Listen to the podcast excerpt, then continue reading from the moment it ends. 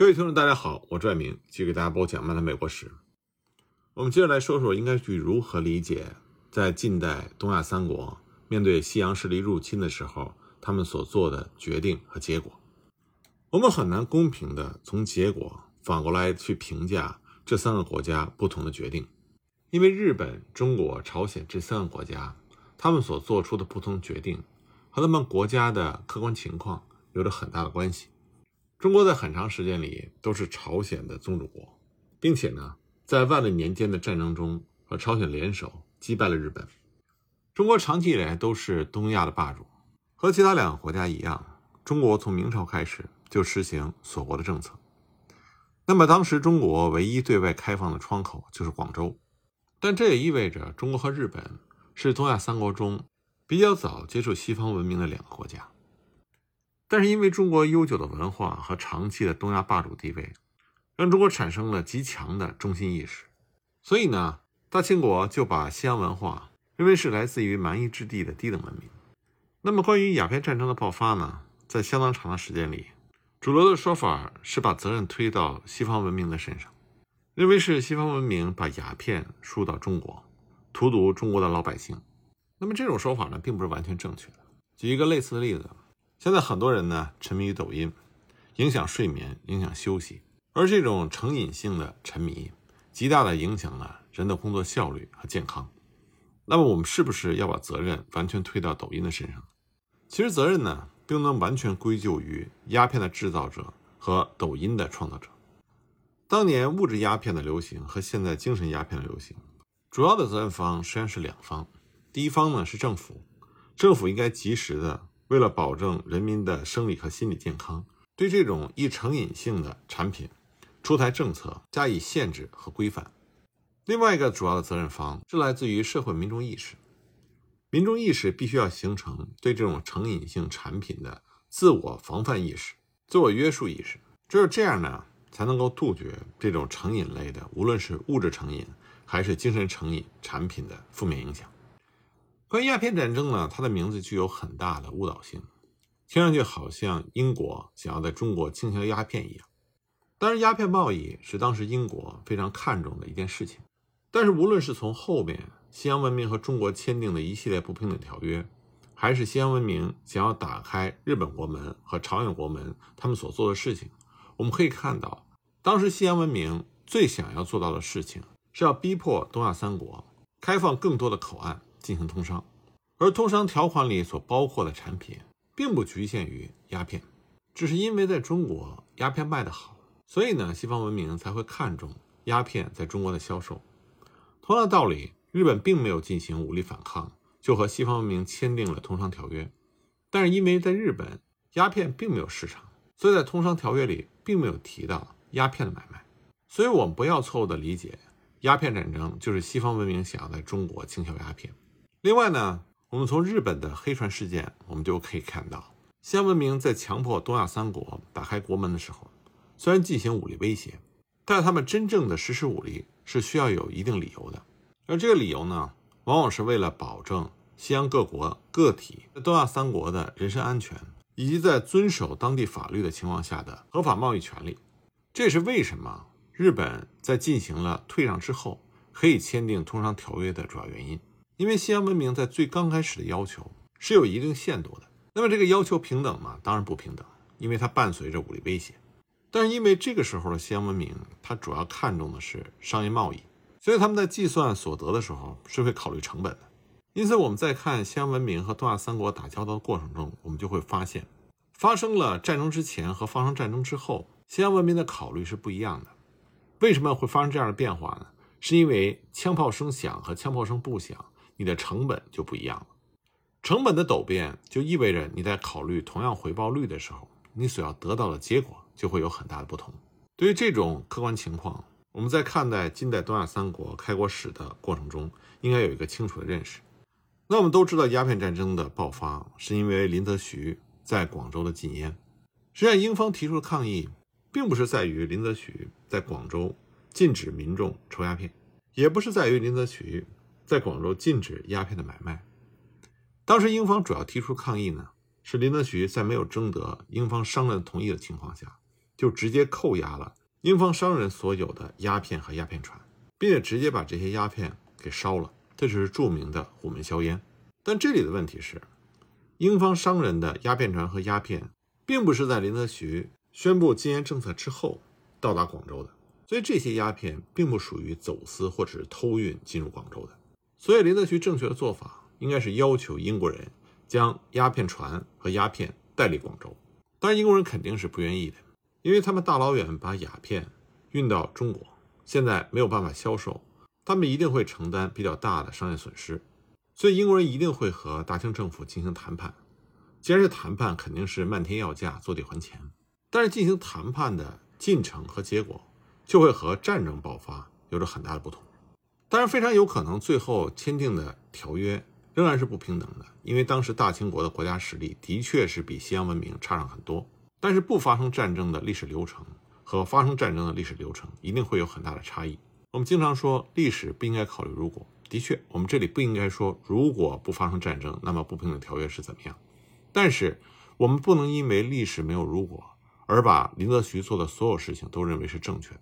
林则徐在没有和英方进行洽谈的情况下，就擅自将英方的货物扣留，并且进行销毁，这并不是完全正确的。而且呢，这也是引发了鸦片战争的重要原因之一。不过，林则徐之所以这么做，并不是他个人的问题，而是当时整个大清国的整体思维有着类似的问题。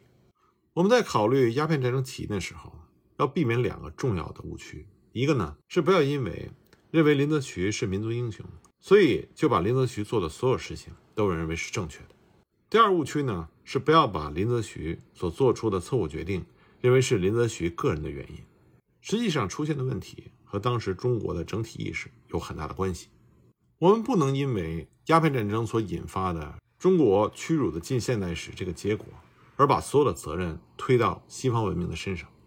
无论是从基本的逻辑分析，还是从我们两个邻国日本和韩国近代史的真实情况，我们都可以看到，把我们中国的近代史所遭受的屈辱完全推到西洋文明的身上，这是一个根本性的错误。那么最明显的例证就是关于日本。我给大家详细讲了黑船事件。黑船事件呢，最终日本是避免了和西洋文明的战争。那么签订的条约呢，也是带有一定的不平等性。但是所签订的通商条约，促成了日本的变革，也促成了后来的明治维新。那么日本之所以会有这样的一个历史进程，并不是说当时签订通商条约的那些幕府的高层就具有高瞻远瞩的远见性，他们一定没有远见性。为什么呢？因为如果他们有远见性的话，他们就会看到签订了通商条约，导致了后来明治维新，而明治维新最主要的内容就是倒幕。那么是什么促成了日本能够极力的避免战争而签订通商条约呢？这里面有几个重要的原因。那么首先第一点，就是日本这个国家和民族，它有非常强烈的自我危机意识，这和它这个国家和民族所处的客观环境有着很大的关系。我们都知道日本。他有强烈的对外扩张的欲望，但他这种对外扩张的欲望，他最根本的驱动力，并不是他们对自身实力的自信和自己种族的优越感，它最根本的驱动力呢，反而是自身的危机意识，也就是对自身民族生存的不自信。当然，他对外扩张一定是认为自己的实力可以进行对外扩张，而且呢，如果对外扩张的战争取得胜利，也会增强他民族的自信心和优越感。但这些呢？要不就是他对外扩张的条件，要不就是他对外扩张所产生的结果。而与他真正的核心的民族危机感相比，这些因素的影响都会变得是次要的。那么，正是因为日本的这种核心的自身危机感，就造成他和外部文明进行接触的时候，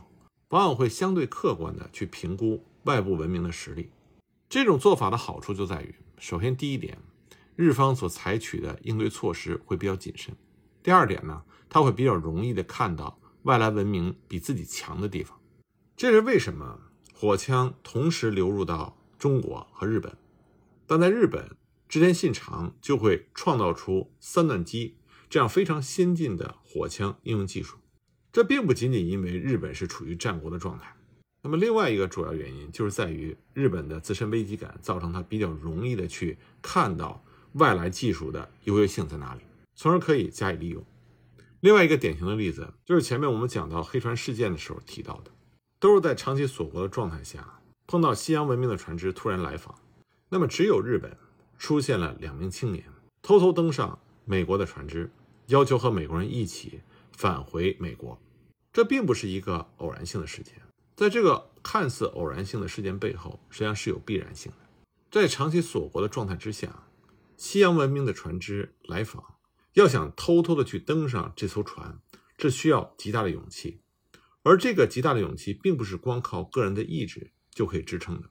在这背后一定是有社会整体意识的一些特点来进行支撑，才能够发生。而日本之所以会发生这样的情况，它背后所支撑的社会整体意识，就是在于日本人他自身的危机感所驱动的那种想要不停的吸取外来文明的优点来强化自己的这种意识。其实世界上任何的东西都有两面的说法。那么日本人的这种自身危机感，对于贬斥日本文化的人来说呢，也可以称之为是日本人的自卑感。但是无论是自身危机感还是自卑感，其实说的都是同样的东西。而同样的特点呢，也可以造成正面的结果和负面的结果。有些人注重于去分析正面的结果，有些人注重于去分析负面的结果。而因为他们分析目的的不同，听上去往往会针锋相对。但他们所说的无非是同一个事情的两面而已，所以我们可以看到，日本在面临西洋文明侵入的时候，他所做出的决定和产生结果是有它的必然性。那么朝鲜呢，和日本还有大清也是不一样的。朝鲜虽然是一个小国，但是长期以来朝鲜并没有强烈的自身民族危机感，因为朝鲜在历史上长期作为中国的藩属国而存在。而且朝鲜所形成的主流诸子学说，也让朝鲜愿意归属于华夏文明的势力范围。再加上在明朝万历年间，大明朝的的确确帮助朝鲜抵御了日本的入侵。而且呢，在这次战争中，朝鲜人也明显的看到，依附于中国明显是要优于接受日本的统治，这就进一步让朝鲜接受了作为中国藩属国的存在。但这里呢，我要再次强调的是，朝鲜接受这样的位置。并不是因为他主观意识就愿意接受作为藩属的存在，而是因为客观的环境、客观的定语造成了他认为这个位置对于他在当时最为有利。我们不能用当时这种客观条件和环境所造成的这个客观结果来单纯的把这种结果带入到现在进行分析。如果要想进行类似分析的话，必须把我们现在和那个时候所有的客观条件的不同。客观环境的不同，进行充分的理解和分析之后，才能够进行结果上的比较。那么，正是因为朝鲜他比较愿意接受自己作为中国藩属国存在的这种意识，因此呢，在朝鲜的文化和整体意识中，具有比日本更强烈的排他性。如果日本在考虑西洋文明的时候，他只要考虑是否要接受打开国门和西洋文明交流，那么对于朝鲜来说，他还要考虑另外一个因素。那就是一旦接受了西洋文明的通商条约进行开国，那么要如何处理它和大清朝的关系？因为这会意味着朝鲜一直以来接受的藩属国的地位会发生巨大的改变，而这也会给朝鲜一直推崇的诸子学说这种社会整体意识思想带来巨大的冲击。所以在这样的情况下，朝鲜它坚持锁国政策的力度要远大于日本，所以才会发生比邻协议。以及谢尔曼将军号事件。那么，当朝鲜选择和西方文明进行这种直接的武力冲突之后，朝鲜取得了胜利。但这个时候呢，对于西方文明来说，像法国和美国，他就会衡量将战事进一步扩大，他所付出的成本和他所能够取得的回报是否匹配的问题。那么，因为种种客观原因呢，法国和美国都没有继续和朝鲜进行交战，而朝鲜所取得的胜利。也进一步促进了它的排他性。我们在看到朝鲜抵抗西方文明的侵入而取得胜利的同时，我们也要看到，正是因为这场胜利，让朝鲜在进行适应近现代文明变化的改革过程中，要落后于日本，也落后于大清。最典型的证明，就是在东亚三国中，朝鲜是唯一一个没有成功建立新军的国家。他唯一的尝试别记军，在很短的时间之内。就被朝鲜国内的强烈的排外心理给彻底摧毁了。那么，也正是因为这样的后果，所以在评价大院军执掌朝鲜国政的时候，很多学者认为大院军执政的时候正值世界局势的激变，但是由于大院军昧于世界大势，抱残守缺，一味的实行闭关锁国的政策，致使朝鲜丧失掉了引进西方文明的宝贵时机，加大了与欧美国家的差距，甚至也加大了和日本、大清的差距，最终导致国家的灭亡。但这种观点呢是有失偏颇的，不能把朝鲜进入近现代文明的这种失误完全归咎于大院军他一个人。实际上，大院军在执政之初，对于天主教还是采取了宽容的态度，甚至他试图通过在朝鲜的法国传教士和英法建立反俄同盟，来阻止俄国的入侵。但是，大院军他个人没有办法抗衡当时朝鲜国内凶猛的排外势力，而大院军本人呢，他也必须考虑。当时朝鲜政权的稳定性，所以他转而对天主教徒采取了残酷的镇压政策。而之后呢，朝鲜在抵抗法国和美国武装干预的时候取得了胜利，更使朝鲜国内的排外主义达到了巅峰。所以，无论大院军他心里到底怎么想的，或者说他的能力有多强，他也只能顺从朝鲜国内主流的排外意识，这就决定了朝鲜在近现代的历史命运。所以我们在看待近现代东亚历史的时候，一定要搞清楚正确的因果关系。